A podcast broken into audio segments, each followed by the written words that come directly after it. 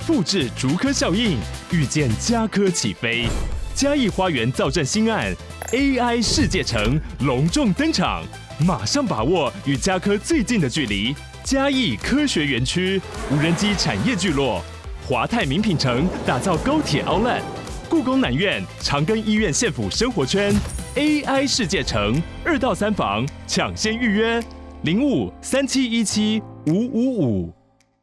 Hello，大家好，欢迎收听这周话，让我是小董，陪你聊聊室内设计跟装修，分享我的实务经验，聊聊我的观点。辛苦了大家，这又是一个补班日的早晨哦。虽然这个周末这两天我自己也是要加班啊，因为为了在三月底哦，在在三月底的时候把房子交给业主哦，人力紧迫，时间也相当相当的紧迫哦，不得已啊，自己又要再下去工作了，又要再蹲下去铺地板啊，苦了背背起来哦，不知道这个周末过后，我还有没有那个力气可以就是挺直我的腰啊，手不知道会不会哪里又扭到，脚又扭到，脚脚又扭到之类的哦。实在是非常非常的时间紧迫了哈，不得已啊，不得已啊。好了，那今天啊，我们来聊聊关于设计师的费用如何计算哦。那设计跟丈量的这个费用到底是怎么计算出来的？那监造费、监工费哦，这个所谓的监工管理费哦，监工服务费到底是真的有需要收这笔钱吗？那为什么设计师或是统包哦，他们会在啊，工班报给他们的施工金额上啊，又会再多加一手呢？哦，这样子做是 OK 的吗？这样子做是合理的吗？今天我们就来聊聊这个话题哦。以我自己的公司为例哦，啊，像我自己在跟我们不管是我们的收听的朋友也好，或者是啊熟客介绍也好，反正就是我自己的客户哦，基本上只要一律出门呢，就是至少会收两千块到五千块不等的。车马费哦，你要说这是车马费也好，要说这是咨询费也好，呃，其实为什么我要收这笔钱？第一个，我要过滤掉，呃，你如果连呃专业咨询费你都不肯付的话，诶，永远只是想要找免钱的问问，那我觉得你就是去查 Google 就好了，你就上网去查嘛，好，查到的资讯，不管这个资讯是正确是错误，反正后果全部是由你承担。但是呢，如果你今天付了钱请我去哦，然后啊、我们在聊天的过程中，你咨询的任何问题，我相信你收到的资讯应该都是，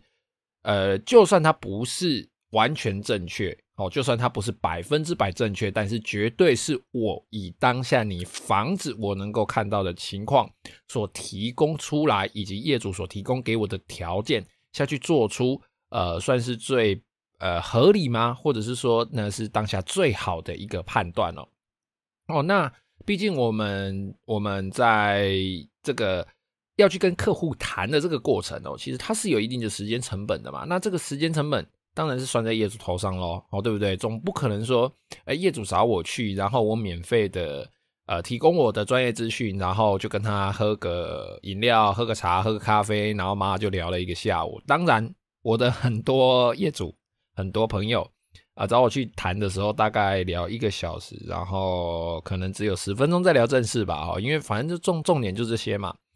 那通常会接受这个价钱的人，我也不见得会到时候会真的就是真的跟他收那么多钱啊。而且我都会在报价的时候，我就像很多听众朋友有来询问哦，就是诶这个设计费我怎么算啊？哈，或者是诶这个请我去的话，丈量要多少钱啊？像这些。我其实我们都会有一个清楚的报价哦。以我自己的公司为例，我自己出门哦，让他出门去到业主那边，可能我要花的费用哦，就是业主要先付给我的费用，单纯咨询哦，咨询可能就是两千块到五千块嘛哦，这这这中间可能包含了呃到中北部的高铁费用、来回的车票然哦，那以及这中间的一些时间成本的花费。其实说赚钱嘛，其实也不是赚钱，也只不过是把我的钱拿来换成时间这样子而已。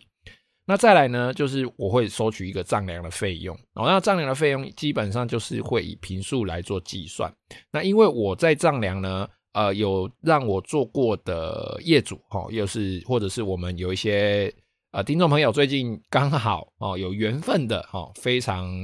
呃幸运的哦，我自己我自己觉得啦，我自己觉得我很幸运的哦，真的有这个机会可以去接到我们听众朋友的这个案子哦。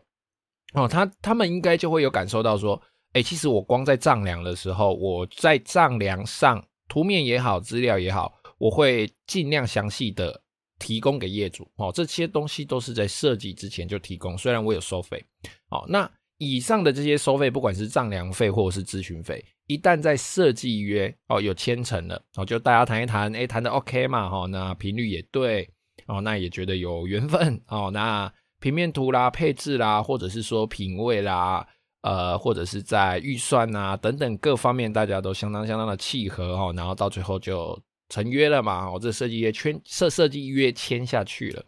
那以上我讲的这些费用，其实都会另外再从呃设计费里面做扣除哦。其实我也不是说，哎、我这一次来就是要跟你说车马费五千块啊，丈量，比如说一坪三百，一坪五百啊，丈量完之后呢，哦，这个钱我收了之后，然后设计费另外还要再收一瓶，比如说四千块、五千块、六千块、一万块这样子哦。呃，通常我们都会做一个抵消的动作。好，那设计费、丈量费用刚刚说过了。那设计费这个费用到底是怎么计算出来的呢？其实我们以一个比较简单的案子好了，我们以一个三十平的案子来说，室内实际三十平哦。像我自己的公司哦，我自己规定是，我们基本上只收有设计、有制作的地方。也就是说，比如说你厕所是呃，建商提供给你，他已经做好了，有马桶、有电灯哦，有洗手台、有有干湿分离。这些东西都有了，我完全不会去动到它，我顶多就是哎，在施工的过程中去使用这个厕所，这个地方它就不收费哦。那有一些房子坪数比较大，它可能会有一些柱子哦立在房子中间，可能会有一些啊、阳台哦。那这个阳台没有要施作哦，阳台就是纯粹出去就小小一块，大概半坪左右。像这些地方我们其实都不会收费，而且我们丈量呢是会丈量墙内的净宽度。哦，我们会量墙内的，就是墙壁的里面到墙壁的里面啊。原则上就是你人踩得到、用得到的地方，我们只会收你这些地方有做的实际设计的坪数。哦，那这些坪数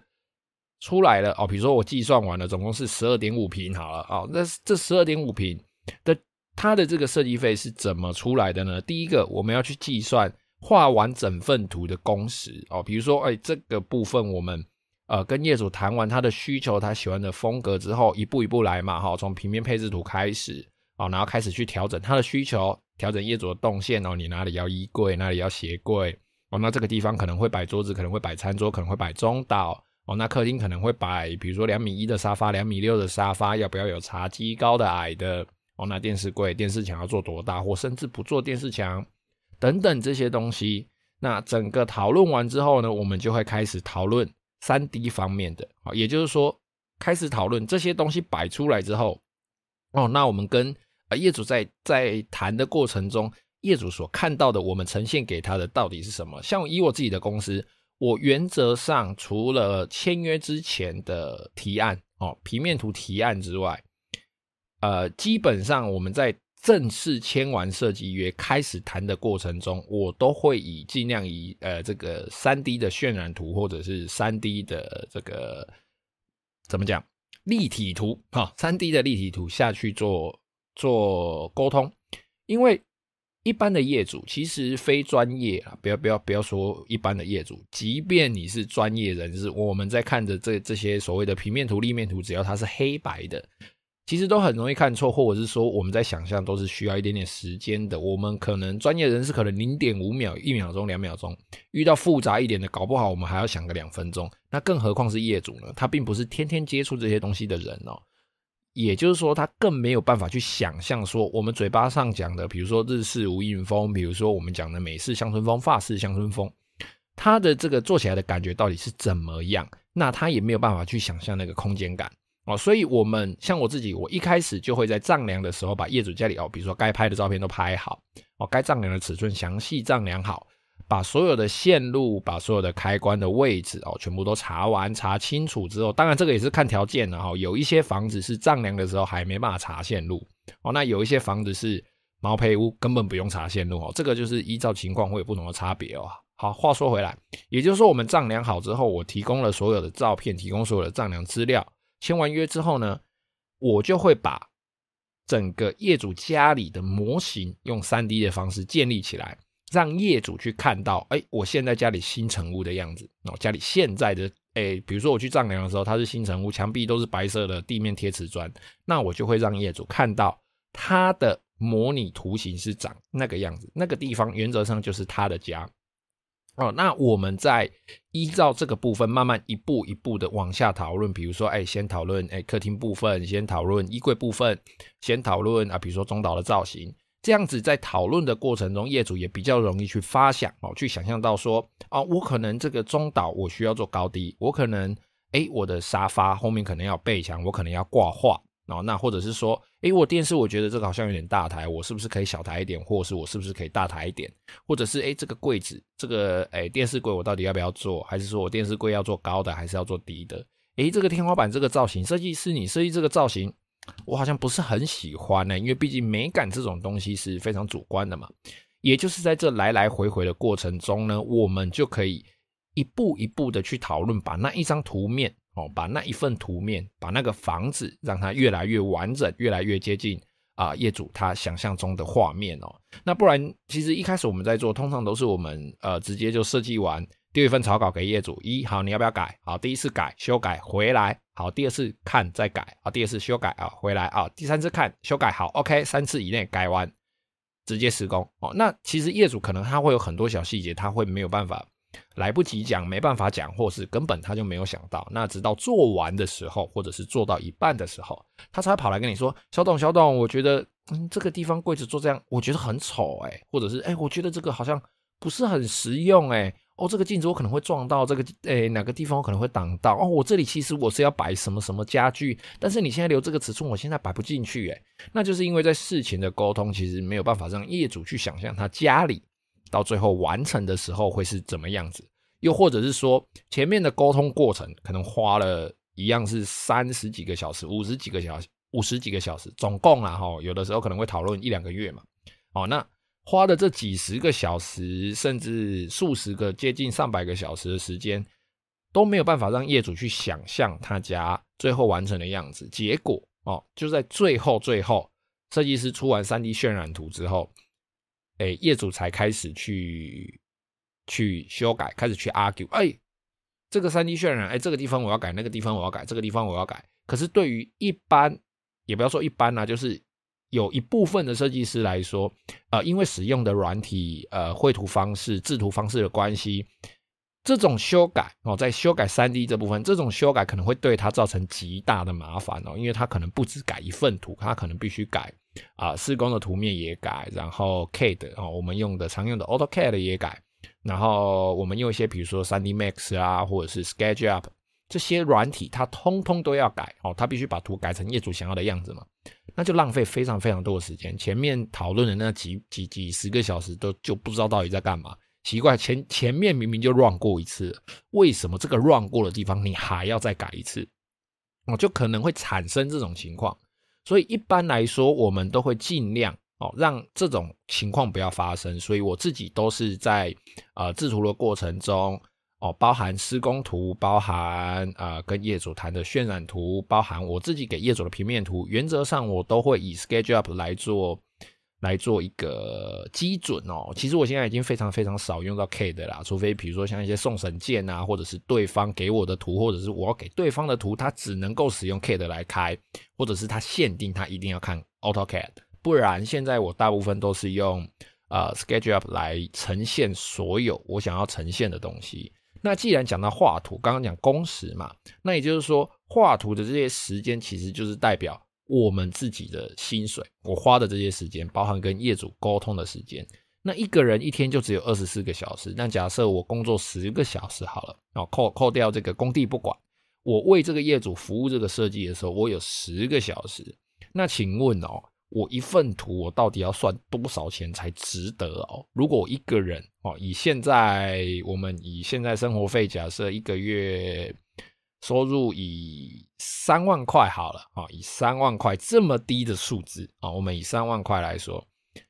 我必须时薪到多少，我才，而且我必须在这些时间内把这个图画完，我才值得这个三万块哦。其实大家算一下就知道了，你真的一天十十个小时，我的时薪可能就是真的就是几百块，而且我必须在在这一百多块里面，同时完成跟业主沟通。同时完成画图，还要有 3D 渲染等等这一类的东西，然后还要去管理工工作，所以这些东西就显得非常非常的不合理嘛。那我自己的公司是怎么计算的呢？第一个啊，我们在跟业主讨论这些平面配置的时候，我们就会收取一坪可能八百到一千块的费用，这些就是需求图。因为对于有经验的设计师或者是有经验的同胞来说，我们收到这个程度，其实有些人他拿着这一张图，他就可以做出做出你家来了哦。但是做出来的造型、做出来的形状可能不尽人意啊。他或许可以做出一个六十分、六十分的哦的作品，但是他可能对于一些细节啦，或者是一些使用体验上，可能嗯不是不是这么的精致，或或或甚至是材质。哦，材质的搭配上，颜色的搭配上，可能不是这么 OK，所以我们就会进到第二步哦。那我们在第二步的时候，就会去讨论材质、讨论配色、讨论整体的造型、讨论甚至是抽屉的宽度、深度、衣柜里面怎么去切割几片门，甚至有一些门要特别缩小做成造型，然后有些门特别大哦，可能要放镜子哦，或者是一些啊、呃、风水上的考量也好，等等这些的。哦，那这个部分呢，可能会在每一瓶哦，就比如说每一瓶，就跟业主说这一瓶的每一瓶的费用大概是五百块到八百块，或者是八百块到一千块啊。那再来最后就是我必须把上述啊、哦，我包含我跟业主讨论的 3D 渲染，包含啊、呃、这些材质、颜色、需求、平面等等的这些东西，通通整合起来，然后用我所知道的哦，又就是用我的专业。我去把它绘制成一份专业的施工图，发包的施工图。这一份图呢，也就是说，业主最后付钱拿到的就会是这一本图，所有的东西、所有的施工步骤、所有的材质、所有的颜色，原则上就是照着那一本图走。哦，那如果说没有啊，可能业主现场一定会改嘛。哦，或者是说一些丈量上的误差啦，因为毕竟。画图一定是理论值嘛？哦，这这个墙壁它看起来是直的，实际上它的底部跟高度可能差了零点二公分或零点一公分。但是我在画图的时候，我就当成它是一样啊。哦，所以除了这一些呃比较小的公差之外，哈，会有一些公差值之外，原则上所有的施工就是都照着我的那一本哦发包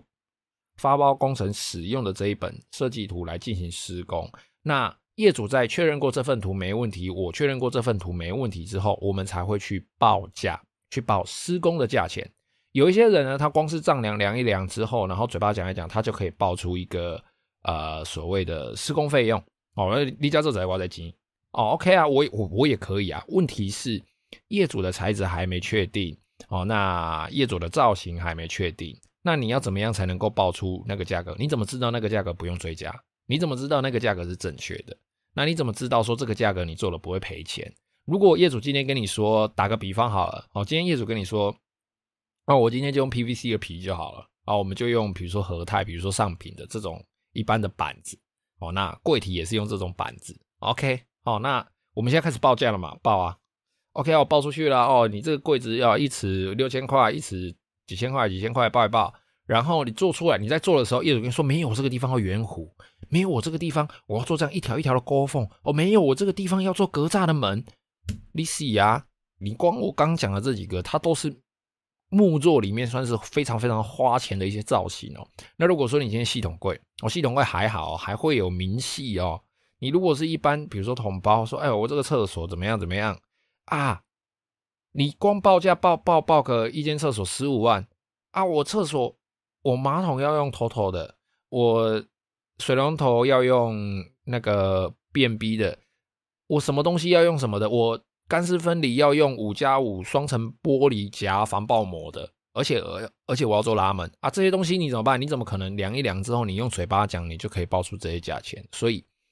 量一量就写出报价单，在没有图的情况下啦，就写出报价单，我觉得其实算是蛮不可靠的。所以我们自己的公司，我自己我都会在。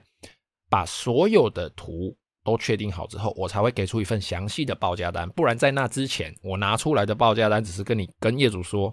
哎，你可能会花到五六十万，是五十还是六十，还是六十五，还是七十？端看我们后面对于讨论 3D 渲染图上的讨论，对对于你家的讨论，你做的东西是多是少，你要追加或者是追减，或者是你使用的材质到底有没有什么不一样？哦，我们的报价是这个样子。”那再来哦，就是监造跟监工的管理费真的是有需要吗？哦，刚刚忘记讲哦，基本上完成那一份发包的施工图之后，也就是意味着这个设计费哦，它就是结到这边为止。所以我会把上述的，比如说选材质那一步那那个阶段的钱，把前面丈量的钱，把这个呃配置平面的钱，好，然后再到绘制这个施工发包图的这个钱哦，这边全部加起来，其实就是设计费一平。它价值多少钱？因为这些全部都是工时啊，可能会要花四五十个工时下去去做这些事情哦。好，那有了这一份图之后，再来就是监工跟监造嘛。哎，这个管理费是真的有需要吗？有，有需要哦。我们今天我们当一个设计师，其实我就是负责设计而已啊，我就把我的图画正确哦。即便有一些小笔误，没关系，你可以打电话来问我。哎，设计师啊，你这个图为了是对啊，不对啊？你讲哪样那样哦，我可以解释给你听哦。可能是我画错。或者是我可以解释我的备注可能不够清楚哦，OK，这个没关系。但是监工跟监造到底在干嘛？他就是要在现场去排除这些问题，因为业主他没毕竟没有办法懂每一个工法嘛。那设计师也不是每个设计师都跟我一样具有呃比较长的在工地现场的经验嘛。那有一些设计师可能是，哎，他真的就是只负责制图哦，他可能是毕业之后开始就是制图、制图、制图。他们公司可能另外有公务，所以他原则上不用去管现场的事情。那今天你要他去监工，那他一定要找一个懂现场的人去监造嘛，去监工嘛。那这一笔钱他还是得付给人家。那在监工的这个人，他到底是干嘛呢？第一个，他必须去安排工班的进度。哦，那再来第二个，他可能自己会施做一些小部分哦，比如说一些收尾啦，线要整好啦，装个电灯啊，放样啊，哦，放样可能跟设计师一起啦。哦哦，或者是看一下，哎，你这个门做这样好像有点歪歪的哦。现场及时去纠正师傅，因为毕竟师傅啦，或者是一些工班啊，大家在忙的时候，可能比较不会注意到那么多细节。他就是在后面负责检查，他就是 QC 啊，哦，品管啊，他就是负责检查这些，然后并且在现场督促，然后确定哦，今天有做，然后现场没有什么意外，他就是确保这个控制现场的人哦。所以监工跟监造的这个管理费有需要吗？我认为是非常非常的有需要。那如果说刚好，哎，你跟我一样哦，同业的，你跟我一样，刚好是设计，刚好可以画图，又刚好可以监造，刚好可以监工，那你就可以把这一笔费用通通收下来。哦，这是真的哦，并不是说哦，那你准备探几年啊，西安诺啊，并不是，而是因为我们做这些事情，我们都必须付出时间。啊，不然我就在家里打电动玩 Switch，打当我的神奇宝贝大师就好啦，对不对？我干嘛呢？对不对？还去外面工地被蚊子叮，然后弄得满头灰，然后可能隔壁邻居又在那边匹配，好这边说，哎呀，你你家施工会影响我们家怎么样？不拉不拉不拉这一些，对不对？我们干嘛无无无端的去承受这些压力呢？哦，所以我们只要你是专业人士，只要你对自己的能力有信心，你就可以去收取这笔合理的费用。但是哦，一样，我自己认为，你既然要收取这一笔费用，你就必须展示出你的资格哦。首先，比如说你必须要有啊这个室内装修的专业设计人员哦，这证照嘛，专业施工人员的证照嘛，至少你要有这两个吧。哦，你有你有这两个，你才可以去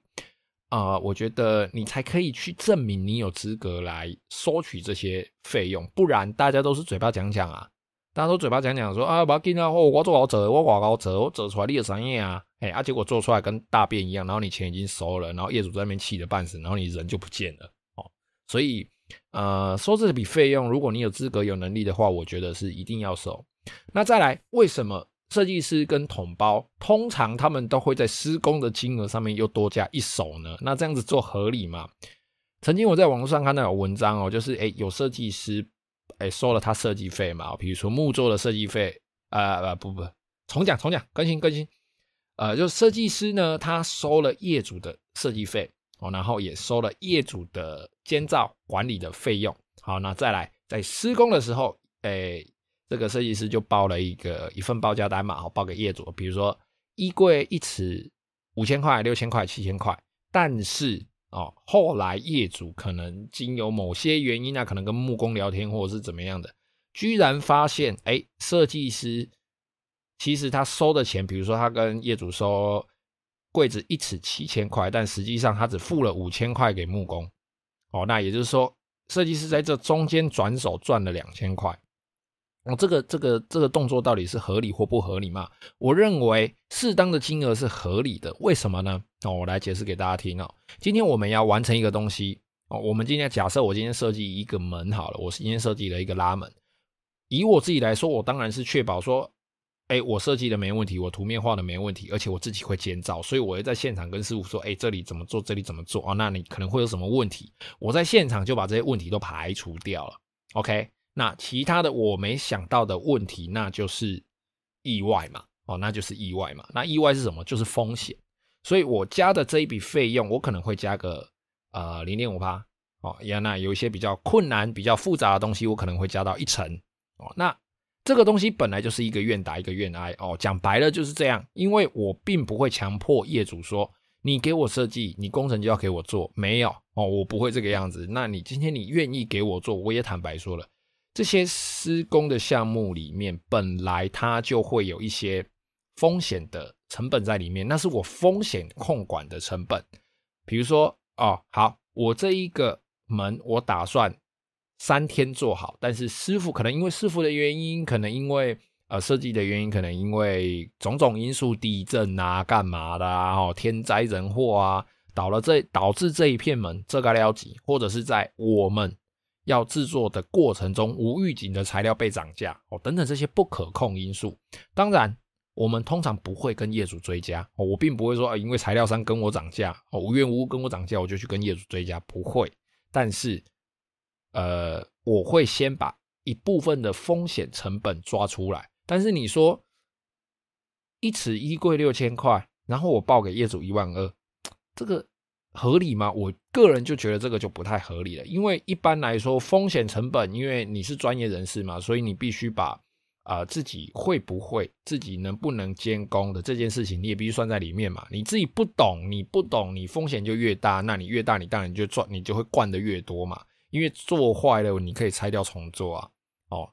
做坏拆掉重做这一笔钱没关系，反正我报给业主，我是报了两倍、三倍、四倍、五倍，我搞不好可以做五个柜子，然后所以业主改五次，我五次都有的，就是都还有赚哦。那像这种情况就是很夸张。那如果你遇到这种人的话，你也不用期望说你做出来的成品会多好啦。当然，除非你愿意花钱哦。那你愿意花钱，通常这种情况都是那种我们以前遇过的，他很有钱，超有钱，就叫你改。哦，他看不喜欢就叫你改，你画的图是什么？你画的图就是参考用而已。哦，他就是改，跟图面上已经改到完全不一样了，但他超满意。哦，那他拆一次，他就追加一次，哦，钱就给你，啊，他就拿钱来丢你，好，就改，就改。那时间一直拖，他说拖也没关系，反正我不急得住你，东西就是给我做好，做到我满意。哦，像那种人很难做，但是他钱愿意拿得出来。但是以现在大家啊，这个。通货膨胀啦，经济情况啦，种种因素啊，我想应该是不会有人是这个样子的啦，相对变得比较少了。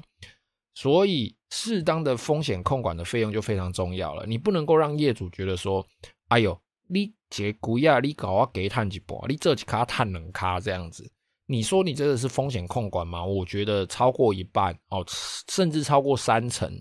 就已经算是有点偏高了。那你如果说超过五成的话，六千块，你给他报九千块，我觉得就已经是紧绷紧绷了。那你在网上报六千块，妈你报一万二，哇，那可真的就是想赚钱，贪心而已啦，单纯就是贪心啊。我个人觉得是这个样子啊。但是你说六千块，那我今天报个六千五、七千，甚至到七千五、八千，这个合不合理？看这个柜子复杂的情况哈。那尤其是比如说像水电、像拆除、像泥作这些，你很难去。呃，相对木作、相对系统柜、相对灯具这些比较容易计算数量的东西来说，那刚讲的水电啊、哦泥作啦、拆除，尤其是拆除啊，这些你非常去难以计量的东西，有比如说一车多少钱，但是问题是一样是一一台十吨半的，那这一台十吨半的它到底能够装多少？它要不要帮你塞满？哦，那你里面丢的东西，比如说是全部都是土石，或者是说可能会有木头。甚至会有垃圾或或者是其他的东西，这些东西其实很难去算，而且这个市场并没有一个呃公定的标准规范，就只有口耳相传的行情哦，它并没有一一条法律或者是一个明令说，哎，这个东西一车你就是只能够收几千块到几千块，并没有这个东西哦，都是大家口耳相传啊，然后一个市场的共识、市场的行情而已，所以。呃，你说这个东西真的要要怎么报出一个精准的数字吗？我觉得很难。哦，那再来像打厨，有的人打厨进来看到他拿着那个那个破碎机，拿着打了就敲，打了就敲，打了就敲，规间厝给你弄个密密麻麻，然后那个墙壁都跟狗啃的一样，都尖尖刺刺的。但是有一些拆除，他进来他就先切割，先切割，把你要拆的地方切切切切切完之后再开始打，打完之后那个墙壁旁边是平的，你用手去摸都不会割到，整个都是平的。那一样这两种人，一个他可能要花三千块，好啊，一个可能只要花两千块。那对我设计师来说，我可能跟三千块那个人很好，哦，那两千块的我随便叫都有，可是三千块的我又舍不得放出去给人家用。哦，我就想要把它独揽在我自己公司嘛，因为他毕竟是个人才嘛，我想要把它留在我的公司，所以我就会把他报给我的价钱，我再把它往上加一些，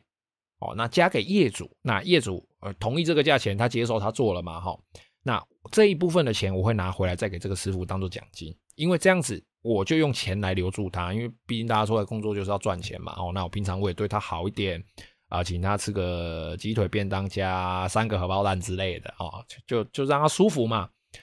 这些部分我都觉得算是合理的。可是如果说是像刚刚讲的，你真的是塔博 K 里一雄哎哦，那个六千报一万二的啦，六千报一万五的啦，然后做起来又不是什么特别厉害的东西，然后你今天又不是他妈超屌超出名的人，那我认为你也就是贪心而已啦。好了，今天又聊太久了哈，今天节目就先到这边哦。有任何问题，欢迎加入我的 IG 或者是脸书搜寻这种黄亮私讯我，也可以在 Apple Podcast 下面留下你的留言哦。今天就废话比较多一点哦，谢谢各位的收听，拜拜。